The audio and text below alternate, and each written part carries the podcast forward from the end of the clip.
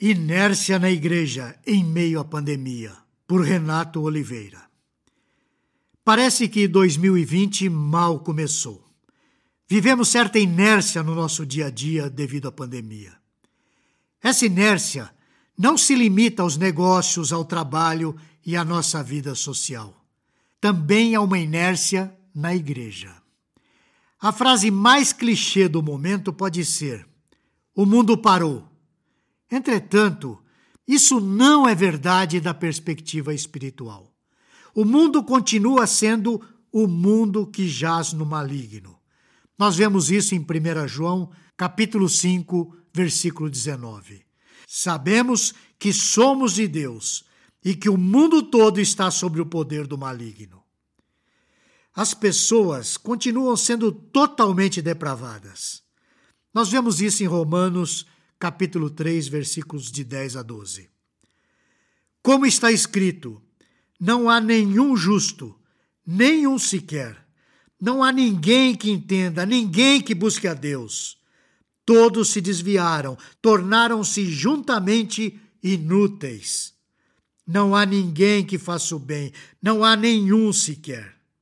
Isso é novidade para quem se considera cristão, mas algo tem me preocupado muito a igreja não se reúne mais. Antes de continuar, quero deixar claro que as minhas próximas palavras não estão desconsiderando a iminência do vírus. Também não estarei usando de insensibilidade para com as pessoas que perderam os seus entes queridos. Eu mesmo testemunhei pessoas próximas ao meu convívio que, infelizmente, faleceram por conta dessa doença. Dito isso, prossigo analisando a forma como as coisas aconteceram. Bem no início da pandemia, ninguém sabia ao certo o que era, o que fazer e como se proteger. E ainda acho que ninguém de fato sabe.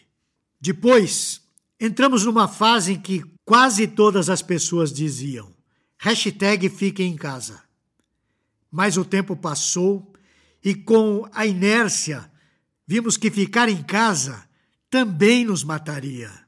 Nesse momento, os serviços essenciais foram liberados a funcionar com uma série de recomendações.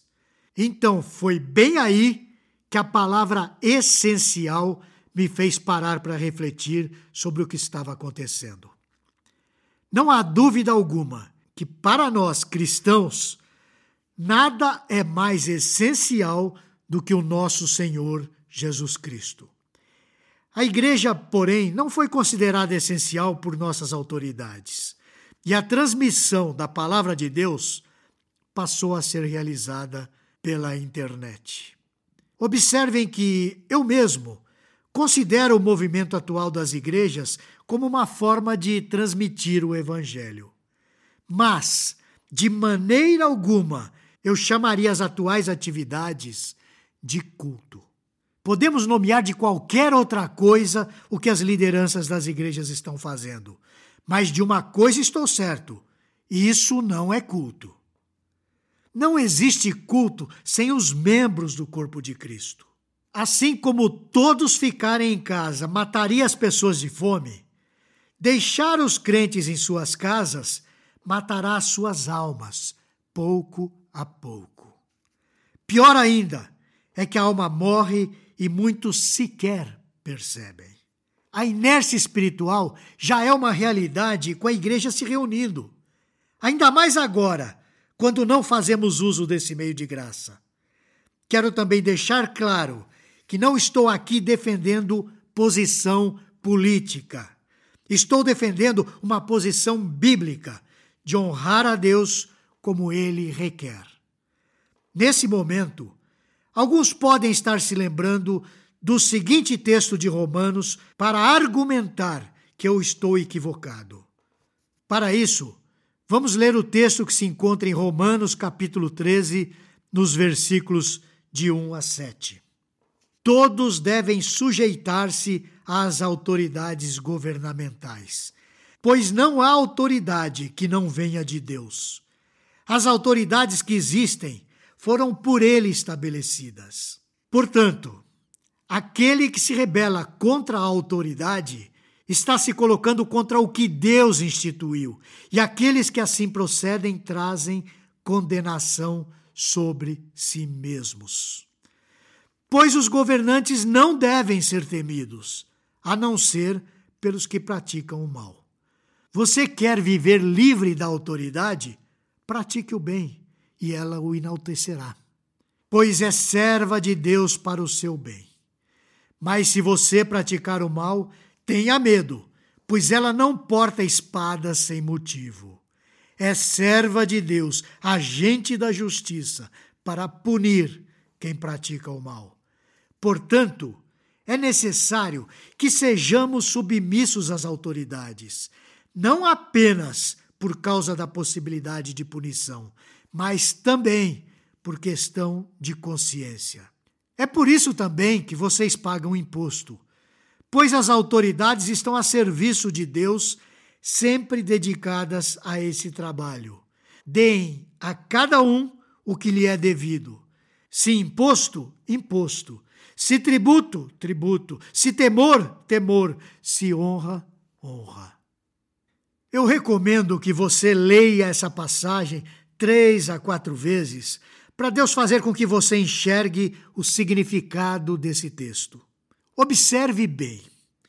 As Escrituras não estão legitimando uma obediência às autoridades governamentais de maneira incondicional. As autoridades governamentais têm a função bem específica dada por Deus: punir o mal e exaltar o bem. Uma atribuição que não cabe ao governo, por exemplo, é definir a legitimidade da reunião de crentes, horários, liturgia, etc.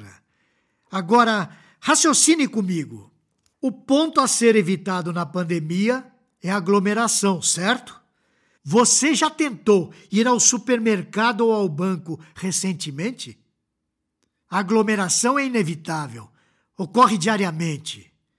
Nesses casos, as autoridades determinaram a obrigatoriedade do uso de máscaras e álcool gel.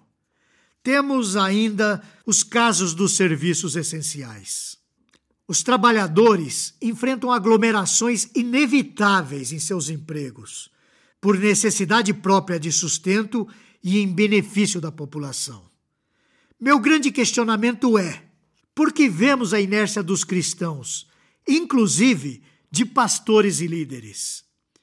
Por que essa inércia, em vez de brigarem pelo funcionamento da igreja nos mesmos moldes em que os supermercados funcionam?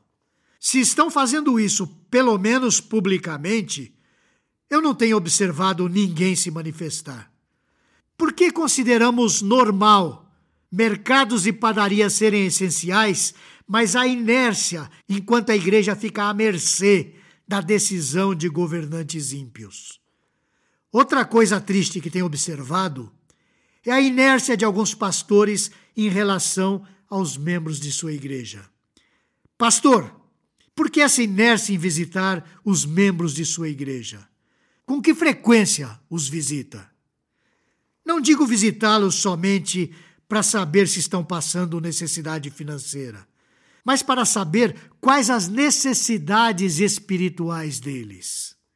E como muitos pastores não têm feito esse trabalho, suas pregações não são moldadas para o alimento de suas ovelhas.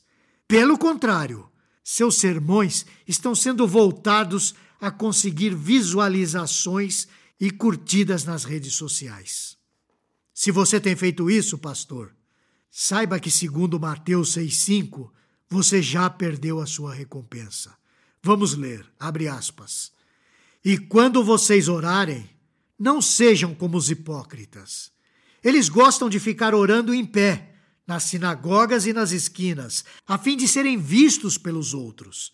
Eu lhes asseguro que eles já receberam sua plena recompensa. Fecha aspas. Glória a Deus pelas igrejas que momentaneamente abandonaram seus prédios habituais, mas continuam reunindo os membros em diversos locais. Ainda estão respeitando as recomendações de saúde em meio à pandemia. Irmãos, usem máscaras. Dividam-se em grupos menores, mas não deixem de se reunir. A reflexão que eu quero deixar é a mesma que me levou a essa reflexão. Sou liberado a trabalhar, por meu serviço ser essencial, mas não tenho liberdade de cultuar a Deus por não ser essencial? Igreja, chega de inércia. Você gostou deste post? Então compartilhe essa mensagem com seus amigos, sua igreja e familiares. Coloque o seu e-mail no nosso blog para não perder nenhum post. Siga-nos no Facebook, Instagram e Twitter. Conheça a Telmídia, vídeos cristãos para você e sua família. 15 dias grátis. Assista quando quiser, onde quiser.